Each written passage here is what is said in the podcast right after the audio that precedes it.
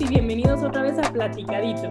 Hoy estamos muy emocionados con el proyecto que les vamos a presentar. Se trata del nuevo programa de la barra de Mirador Universitario y se llama nada más y nada menos que Quehacer Virtual. ¿Cómo estás, Jorge? ¿Les quieres contar quiénes son nuestros invitados el día de hoy? Hola, Naís. El episodio de hoy será de mucha utilidad para quienes den clases a distancia. Nos acompaña Julio Pérez, él es coordinador de producción audiovisual educativa de la Cuayer. Nos acompaña también Miriam Gallegos, realizadora de Mirador Universitario, y Hatsuko Nakamura, conductora de Quehacer Virtual y catedrática en la UNAM. Qué gusto que nos acompañen en este espacio. Bienvenidos, bienvenidas. Bienvenidos, bienvenidos. ¿Cómo están? Gracias, bien, bien. Muy bien, gracias. Gracias por la invitación. Muchas gracias. Encantada de estar con ustedes. No, gracias a ustedes por, por acompañarnos. Pues vamos adentrando al tema, porque este espacio es muy corto para todo lo que tenemos que hablar. Cuéntenos un poquito de qué trata el programa de Quehacer Virtual. A ver, ¿quién se anima a contarnos? Yo, Hatsuko Nakamura, comienzo. Muy bien, muy bien, Hatsuko, cuéntanos. Pues les quiero felicitar por este programa de difusión. Espero que muchos lo escuchen. Quédense con nosotros porque se va a poner buenísimo. Yo les quiero platicar del quehacer virtual, que es una serie que surge como una necesidad de mejorar nuestras prácticas educativas en vivo, grabadas a través de medios tecnológicos. Y es una contribución de docentes y estudiantes y el propósito es promover el lado amable de la educación a distancia y ciertas estrategias y experiencias de cómo podemos hacerlo mejor en la virtualidad. Muy bien, hoy está súper interesante eso porque pues todo un tema, ¿no? Ahorita en pandemia, salir con este programa. Entonces, ¿cómo surgió, cómo surgió la idea de este programa en plena pandemia?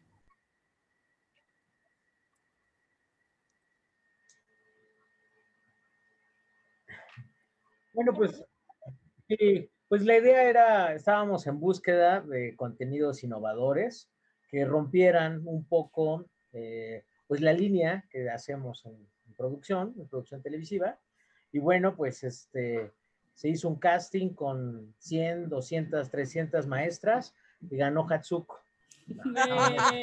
No, no, fue así. Lo que pasa es que, este, pues bueno, mi jefe, el doctor Jorge León Martínez, pues eh, ahora sí que le echó el ojo precisamente a, a, a, nuestra conductora y propuso a ver qué se hacía. Tuvimos una reunión y bueno, pues salieron muchísimas ideas, una lluvia de ideas, y de ahí pues nació que hacer virtual.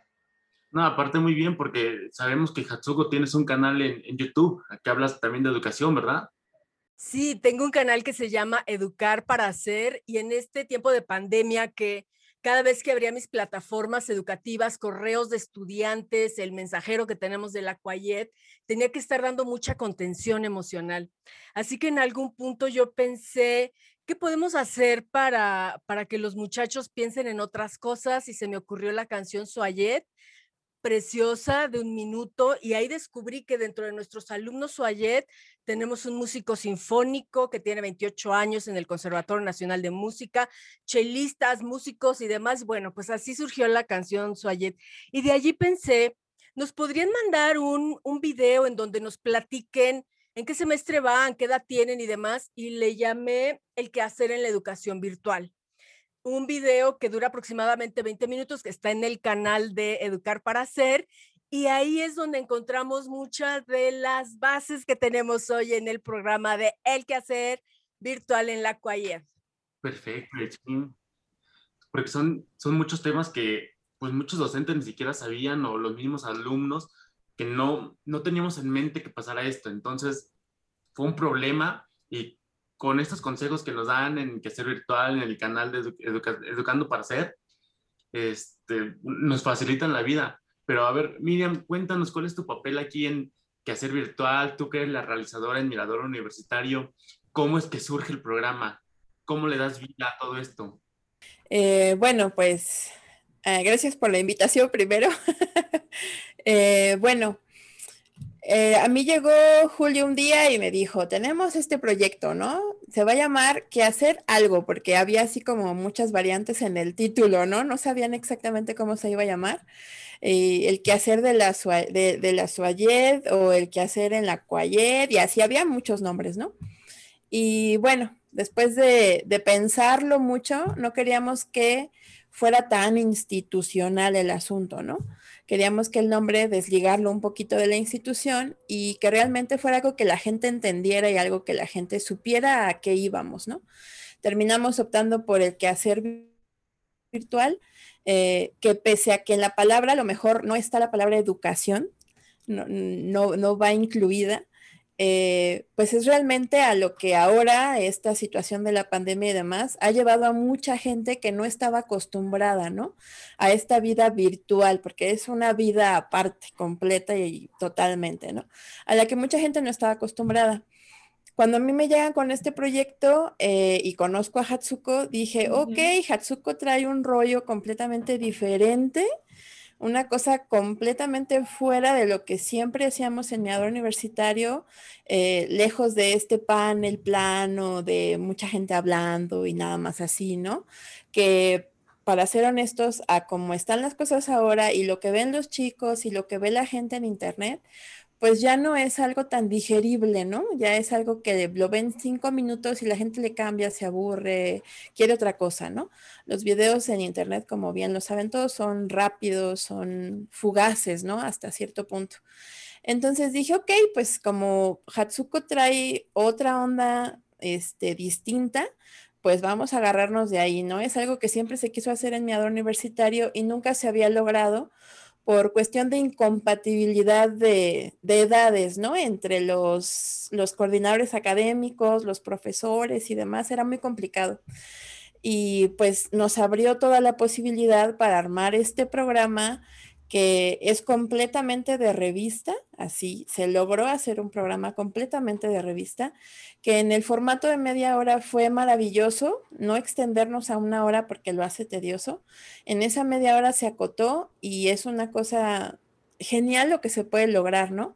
Además de que se incluyó a otras a otras personalidades que a lo mejor ni siquiera son conocidas en la vida, así nadie sabe que existen, pero que tienen mucho que aportar y que realmente son los que viven la educación a distancia y más ahora, y que realmente tienen algo que aportar o algo que decir y que son pocas veces escuchados, ¿no?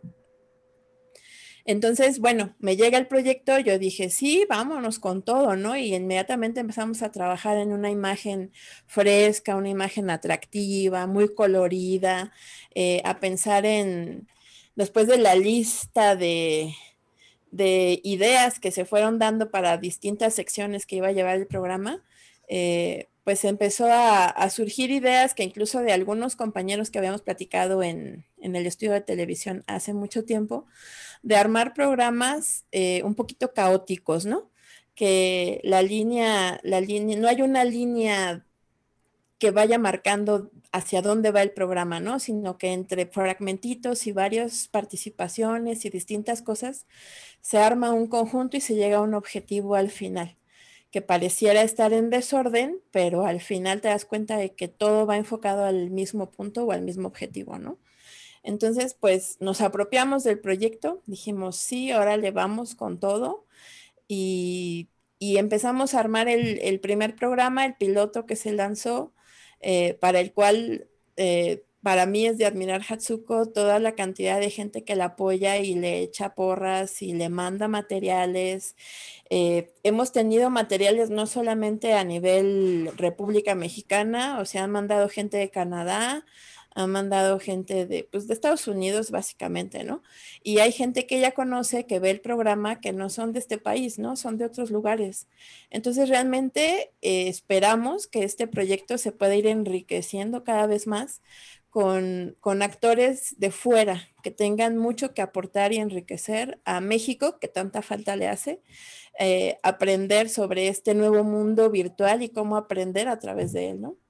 Sí, justamente nosotros eh, nos echamos ya los dos primeros episodios que han salido y es justo lo que dices, ¿no? Se siente, es un programa súper ameno, súper divertido, muy moderno, nada, como rompe completamente, como dices, con, con, lo que ya habíamos visto de la barra, ¿no? Que tiene cosas excelentes la barra, pero esto se siente muy fresco, ¿no? Muy eh, dirigido a jóvenes, a, a personas que están ahorita justamente lidiando con estas cosas de la virtualidad, ¿no? Y bueno, pues llegamos a la mitad del programa y qué bueno justo en este momento que llegamos porque regresando queremos hablar un poco con ustedes de lo que ya empezabas a mencionar, Miri, de las secciones que tienen en el programa que están buenísimas. Pero bueno, vamos a un pequeño corte y antes de irnos al corte les quiero recomendar ahora una playlist musical que se llama Study Café. Está en Spotify y tiene una mezcla de jazz y bossa nova para ayudarte a estar tranquilo y por qué no tomarte una taza de café o un té. Los dejamos con una probadita.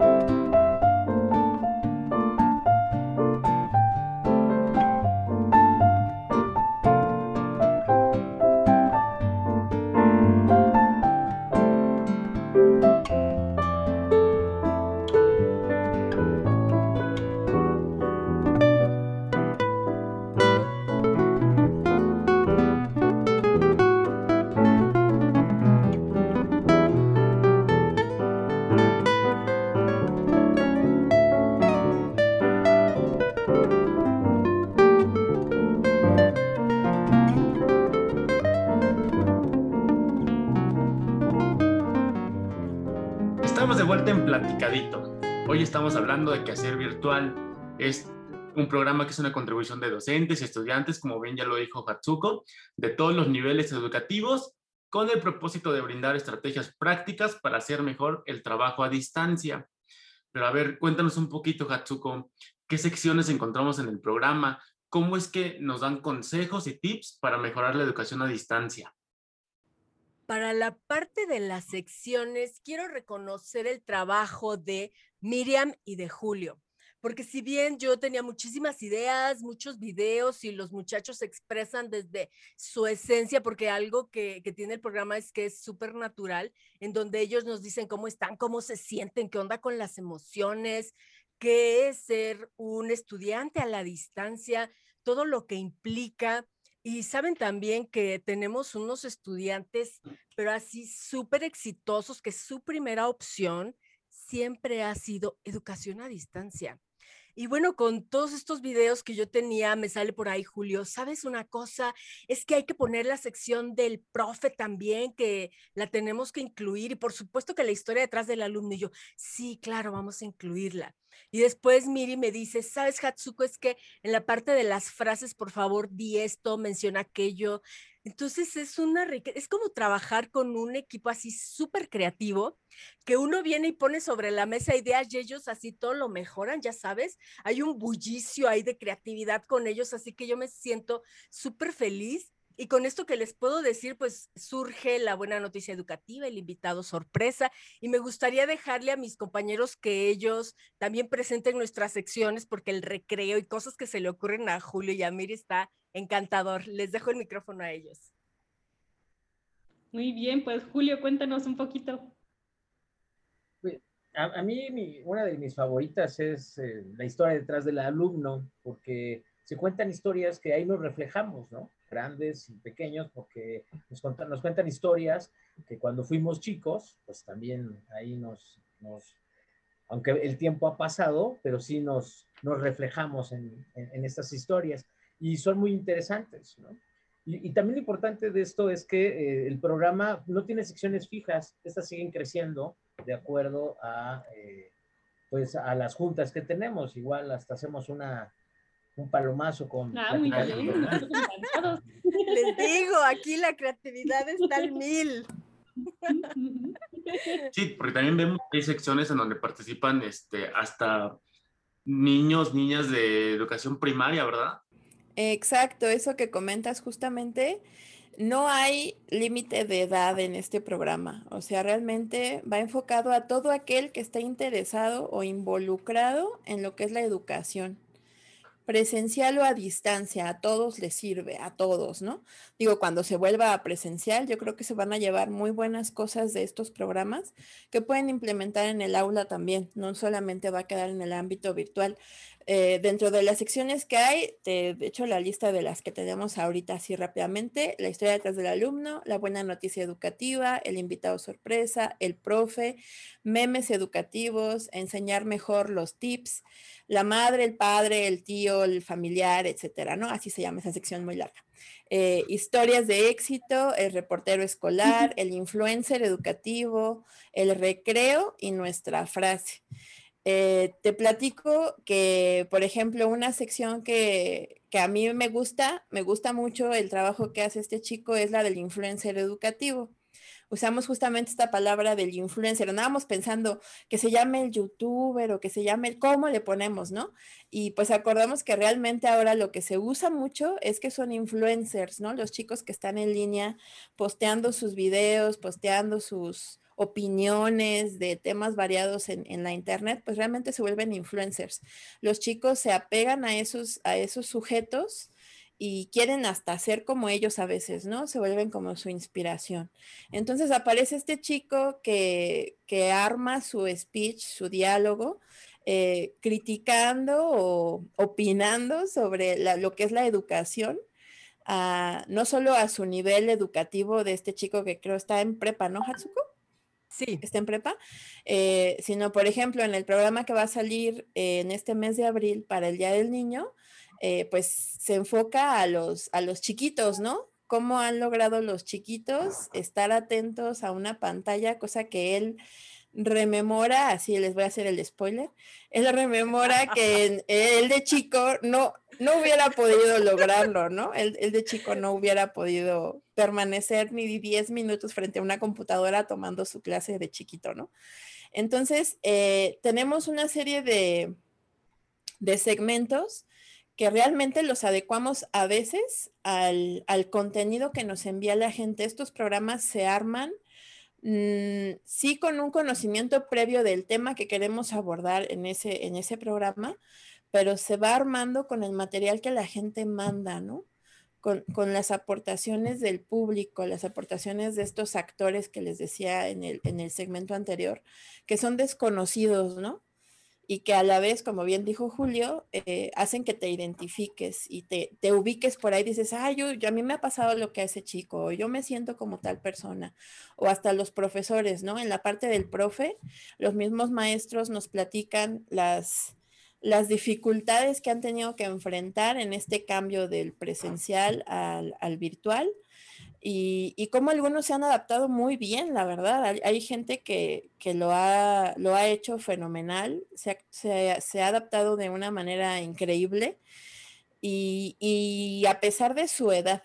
Por eso les digo que realmente aquí, vuelvo al tema, no hay, no hay problema con la edad, porque pese a que no sean nativos digitales los profesores, porque eso es evidente que muchos profesores no son nativos digitales, han sabido apropiarse de las herramientas. Nada más les hace falta a lo mejor un poquito de guía, ¿no? Un poquito de esta dirección, que es lo que estamos tratando de hacer aportándoles este, recomendaciones tan simples como el que te ilumines la cara para que te vean, ¿no? Porque a lo mejor estás entre penumbras y nadie te ve y eso distrae la atención completamente, ¿no? Los chicos quieren ver cosas quieren, quieren ver movimiento, quieren ver imágenes, quieren ver otro tipo de cosas. Ahora la, la, comunicación es así, se ha vuelto así, ¿no? Muy rápida. De por sí ya era y ahora es más. Entonces, este, bueno, a grandes rasgos esas son las secciones que manejamos. Incluimos, como podrán ver, a todos, no hay excepción, incluso los papás también, ¿no? Este, colaboran, participan.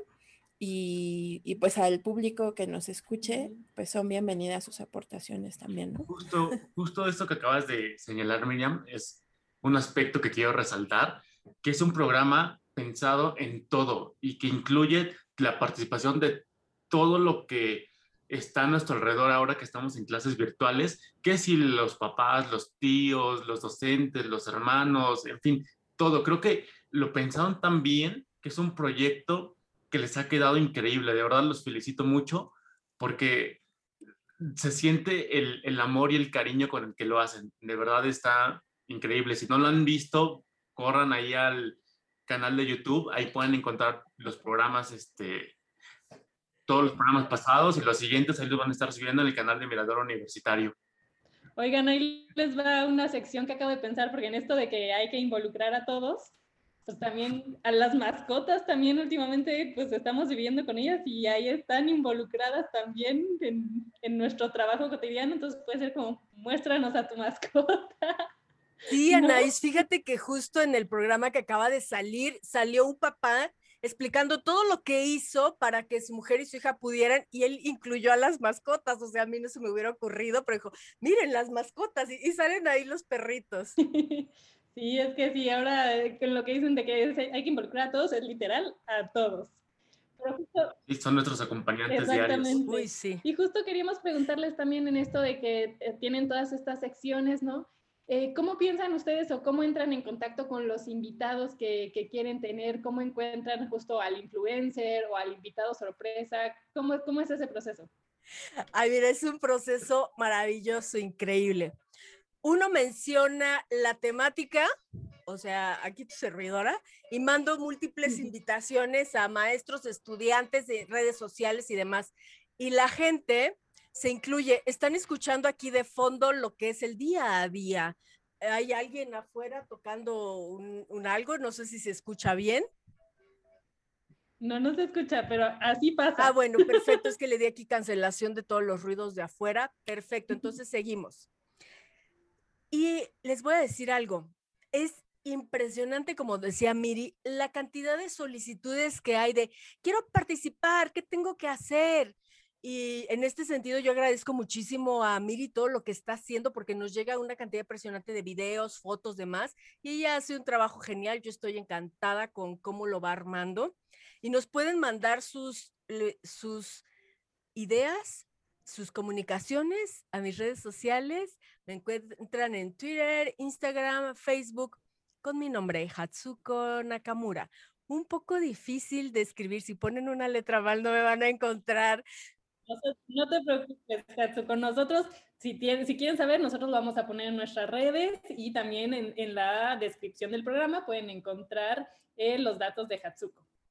Muchas gracias. No, de nada.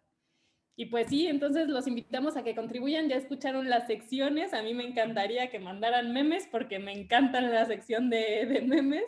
Y bueno, vamos llegando un poco al final del programa pero, pero ha estado buenísimo. La verdad que este programa no se lo pierdan. Que hacer, un que, hacer virtual, yo le quiero y le quiero cambiar el nombre, ¿verdad? Se llama que, hacer virtual. Tanto trabajo que nos dio encontrar el nombre, caray. Que hacer virtual, acuérdense. Pero bueno, estamos llegando, llegando al final del programa y la verdad que quiero agradecerles a los tres, a Julio, a Hatsuko, a Miriam por platicarnos un poquito hoy sobre este maravilloso proyecto.